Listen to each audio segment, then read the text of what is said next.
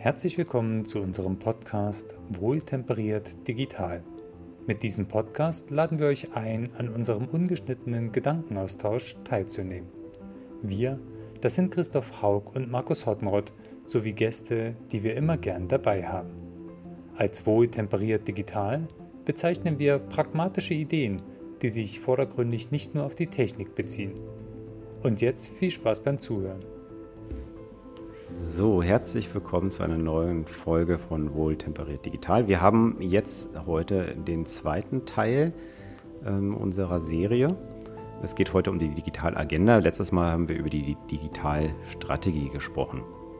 Und die Digitalagenda, da hatte ich beim äh, Vorstellen der ganzen Serie schon gesagt, da geht es äh, darum, dass ich eine Planung habe über einen längeren Zeitraum, der mir Orientierung gibt und natürlich, und auch das hatte ich beim letzten Mal schon gesagt, ist das ein, äh, ja, eine Methode, ein, eine Sache, nicht um die Zukunft genau vorherzusagen, das geht nämlich nicht, sondern äh, den Zufall zu ersetzen durch Irrtum.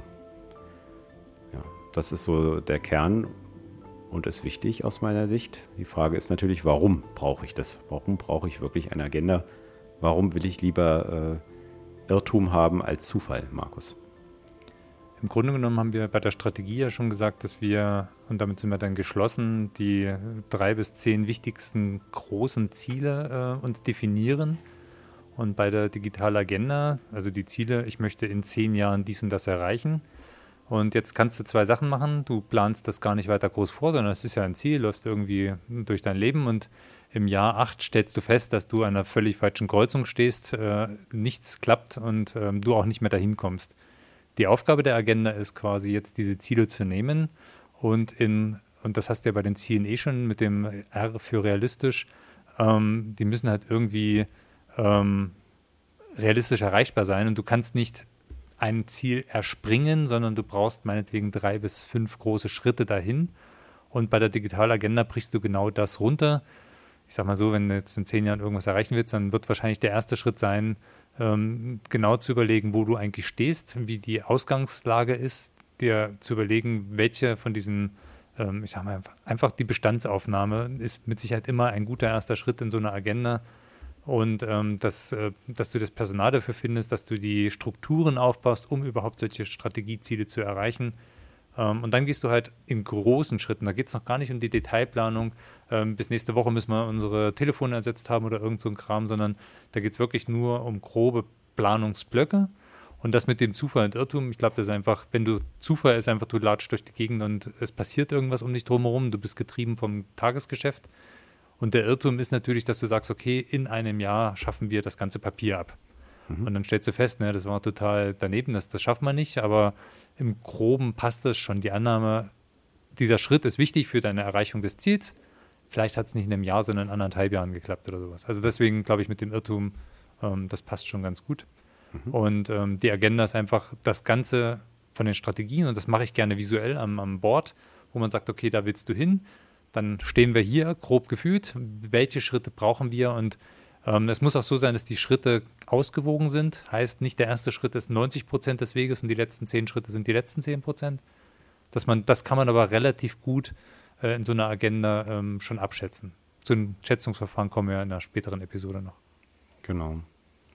Ich würde es bildlich mal so sagen, wenn das äh, die Vision, die Strategie, die wir entwickelt haben, das Zielbild ist und sagt, da möchten wir sein, wenn wir die Augen zumachen und uns das vorstellen, sind wir sozusagen da. Wir sehen, äh, keine Ahnung, die neue Toollandschaft ist da, die, die die Kundenmeldungen werden automatisch erfasst, äh, sofort äh, beantwortet, keine Ahnung, mit der KI und die Leute sind äh, zufriedener und so weiter. Das ist der Zielzustand. Den kann ich mir äh, versuchen vorzustellen, wenn das Ziel realistisch ist und ähm, gut beschrieben ist, dann ist das relativ klar. Ne?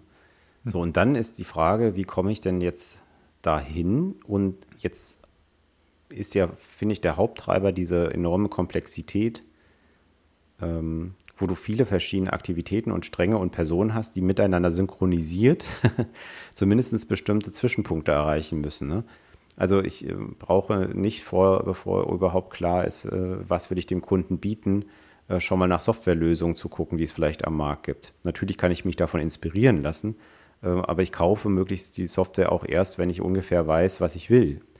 Ja, ähm, ich, äh, keine Ahnung, wenn ich einen Teil habe, wo ich viel Content äh, schaffen muss, wo jemand Texte schreiben muss oder ähm, sich mit den äh, Benutzern auseinandersetzen muss und individuelleren Content äh, und Inhalte herstellen muss, dann muss der das ja zu einem Zeitpunkt machen, wo ich auch schon weiß, wie ist der überhaupt aufgebaut. Ist das, sind das lange Texte, die ich brauche, sind das kurze Texte? Äh, über welche Kanäle geht es? Ja? Ist es eher Social Media äh, bei Twitter, wo ich viel weniger Zeichen habe als auf der einen Website oder sowas? Ne? Ähm, alles diese Themen, die müssen irgendwie ineinander greifen. Es wird parallele Aktivitäten geben müssen. Es wird welche geben, die voneinander so abhängig sind, dass sie nur sequenziell Sinn machen. Ähm, und alles das muss in eine Agenda rein. Ansonsten äh, komme ich da nicht hin. Und wenn ich verschiedene Ziele habe, wir haben ja gesagt drei bis zehn beim letzten Mal, dann äh, werden die vielleicht auch Abhängigkeiten haben. Das heißt, diese Planung, die ist Orientierung. Also eine Digitalagenda ist erstmal Orientierung für alle Beteiligten und das ist der Hauptzweck aus meiner Sicht. Und da greife ich gerne auch das Beispiel von dir im letzten Mal auf mit dem Wandern gehen. Die digitale Agenda ist letzten Endes diese Wegweise. Und ganz wichtig finde ich einen Aspekt bei der digitalen Agenda und das ist das sogenannte Erwartungsmanagement. Viele denken ja, okay, wir haben eine Digitalagenda und nächstes Jahr wollen wir jetzt was sehen. Und wir hatten da schon in ganz vielen Podcast-Episoden, dass, äh, so wie du es eben auch beschrieben hast, am Anfang laufen verschiedene Stränge parallel. Aber ich sage mal so, nach einem oder zwei Jahren sieht man noch nicht den großen Benefit davon, weil du läufst, und bei dem Wanderbeispiel, du läufst rechts und links, du bist die ganze Zeit im Wald, eigentlich ändert sich gar nichts, obwohl du die ganze Zeit dich bewegst und diese Agenda abhandelst. Aber bei der Digitalisierung gibt es ja, und das haben wir in vielen Episoden auch schon beleuchtet, irgendwann den Punkt, dass Dinge sich schneeballartig vergrößern, weil sie plötzlich zusammen Sinn ergeben. Also du hast vielleicht mhm. Twitter irgendwie gebaut, dann hast du irgendwie Content Management aufgebaut, dann hast du und irgendwann kannst du das Ganze automatisieren. Dann hast du plötzlich, obwohl du nur einen weiteren Fußschritt gemacht hast, stehst du plötzlich da und siehst einen Ausblick. Und dann, äh, und das muss man halt bei einer Agenda, finde ich, immer von Anfang an mit kommunizieren, dieses Erwartungsmanagement, die ersten drei Punkte, die du auf der Agenda erreichst, die ändern noch nicht die Welt. Das wird dann am Ende schlagartig mehr, weil dann Stränge, die am Anfang parallel anfangen, sequenziell plötzlich mehr Sinn ergeben und größere Benefits erwirtschaften als diese einzelnen Stränge am Anfang, die du halt einfach als Fundament brauchst. Das ist so ähnlich beim Hausbau, wo ich das Wort Fundament sage, auch nicht anders. Du gießt das Fundament und sagst, ja toll, jetzt habe ich da ein paar Streifen im Boden. Hat ja mhm. überhaupt nichts gebracht. Mhm. Brauchst du aber, wenn du hinterher was Sinnvolles drauf aufbauen möchtest. Richtig, ja. Das heißt, der große Mehrwert kann sich dann erst durch das Zusammenschalten verschiedener Stränge ergeben. Ich habe jetzt gerade noch so ein Bild im Kopf, wenn ich in der Produktion meine Maschinen äh, digital überwache, den Status kenne und, und, und den Produktionsfortschritt und so weiter und auf der anderen Seite den Kunden im Service betreue und der seine Produkte da zum Beispiel für eine Wartung reingegeben hat, dann kann ich das irgendwann mal verbinden, dann kann ich dem Kunden vielleicht irgendwann automatisch, ohne dass ich in der Produktion nachfragen muss, wo steht denn das jetzt, wo ist denn das Produkt, dann wird es gesucht, ja, mhm. welche Nummer passt das jetzt, war das jetzt, wo ist es denn gerade, ach ja, das liegt da noch, weil uns fehlen noch drei Teile, äh, wann kommt denn der Zulieferer damit und so weiter. Wenn ich diese Bestandteile hätte, zusammenschalten könnte, dann kriegt der Kunde nachher vielleicht auf Knopfdruck den Status und sieht, naja, es dauert noch ein bisschen, bis die Reparatur fertig ist, weil die drei Teile vom Zulieferer sind angefragt, sind allerdings noch auf dem Weg ähm, Prognose ist so und so und so weiter. Ja. Und dann, dann habe ich einen riesen Mehrwert, spare ich mir unheimlich viel an Rechercheaufwand zum Beispiel und kann mich wieder auf andere Sachen konzentrieren. Dazu müssten diese Stränge halt zusammenkommen. Ja. Genau, und da ist vielleicht auch ein schönes Beispiel. Am Anfang werden Strippen gezogen, dann wird irgendwelche Sensoren angeschraubt, dann werden irgendwelche Infrastrukturen aufgebaut, um die Daten zu erfassen, dann werden die Modelle dazu gebaut. Da hast du wahnsinnig viel Zeit vergeudet und in, in dem Moment hast du nochmal gar nichts. Und irgendwann kommt dann halt der, äh, der, die Kundenbetreuung, dann kommt vielleicht noch jemand mit der App und dann schaltest du den Schalter um und sagst, okay, jetzt haben wir die Daten aus der Produktion, die werden alle erfasst. Wir wissen jederzeit, wo das Teil steht. Und der Kunde muss nicht mehr nerven, sondern er sieht auf einem Fortschrittsbalken in seiner App, wo der Auftrag steht. Von vielen Anbietern kennen wir das ja aus der Logistik, aber es braucht halt diesen ewig langen Vorlauf und plötzlich ergeben sich neue Geschäftsmodelle oder neue Möglichkeiten des Controllings, ähm, die, der Kunde fühlt sich vielleicht ganz anders kommunikativ eingebunden. Ich meine, ich kenne das selber, ich habe einen Lieferanten, da schicke ich am Anfang den Auftrag, wenn ich Glück habe, kommt noch die Auftragsbestätigung und drei Monate später kommt dann das Produkt und zwischendurch erfahre ich gar nichts. Mhm. Äh, ist, es, ist es runtergefallen, äh, liegt es am, am, Material oder nichts erfährst du und ja.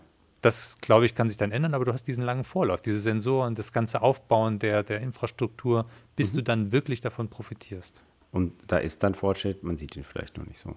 Genau. Für mich ist noch ein wichtiger Bestandteil, der, um die Agenda überhaupt aufbauen zu können. Wir haben es jetzt ja implizit immer gesagt, allerdings versuche ich es jetzt nochmal explizit, die Priorisierung.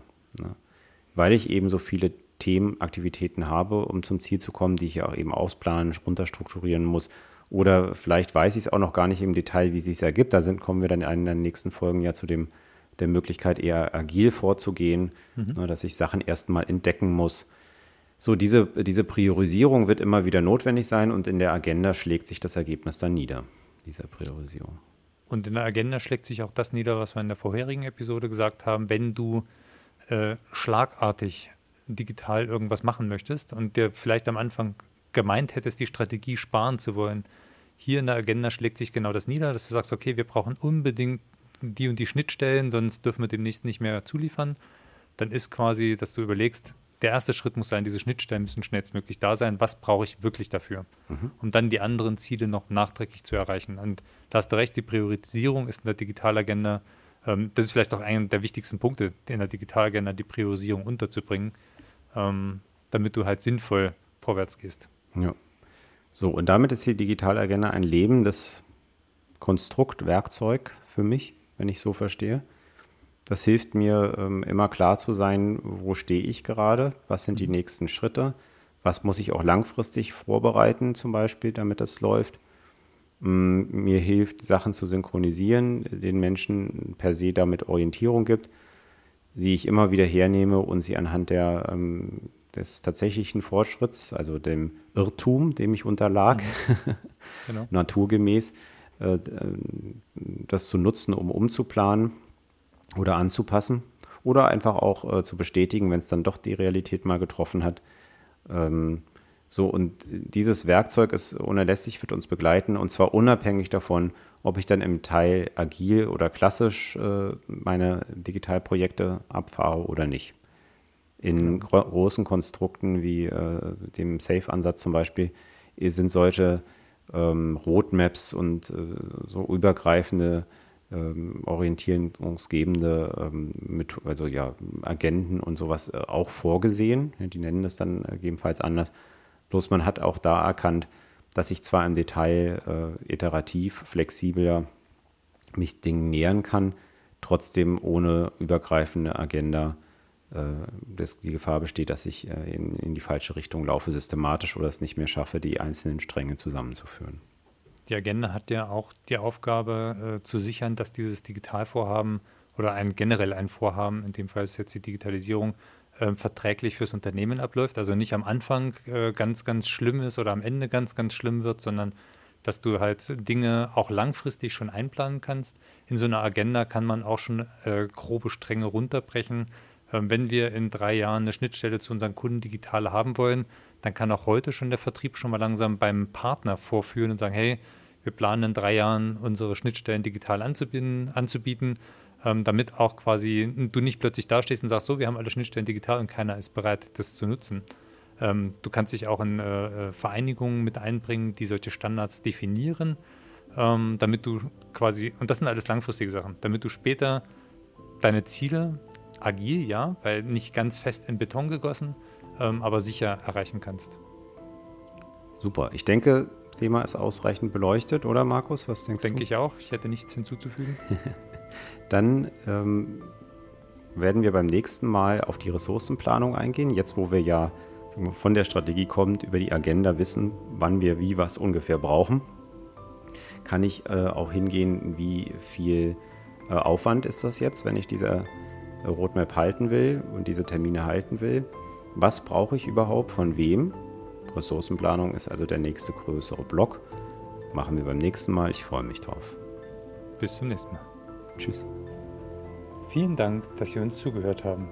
Alle Informationen zur Episode finden Sie in den Show Notes. Wir freuen uns, wenn Sie einen Kommentar oder Like da lassen, um uns zu unterstützen. Gern können Sie diesen Podcast auch abonnieren. Bei Fragen zum Inhalt oder wenn Sie selbst mit dabei sein möchten, dann melden Sie sich einfach bei uns. Bis zum nächsten Mal, Christoph und Markus.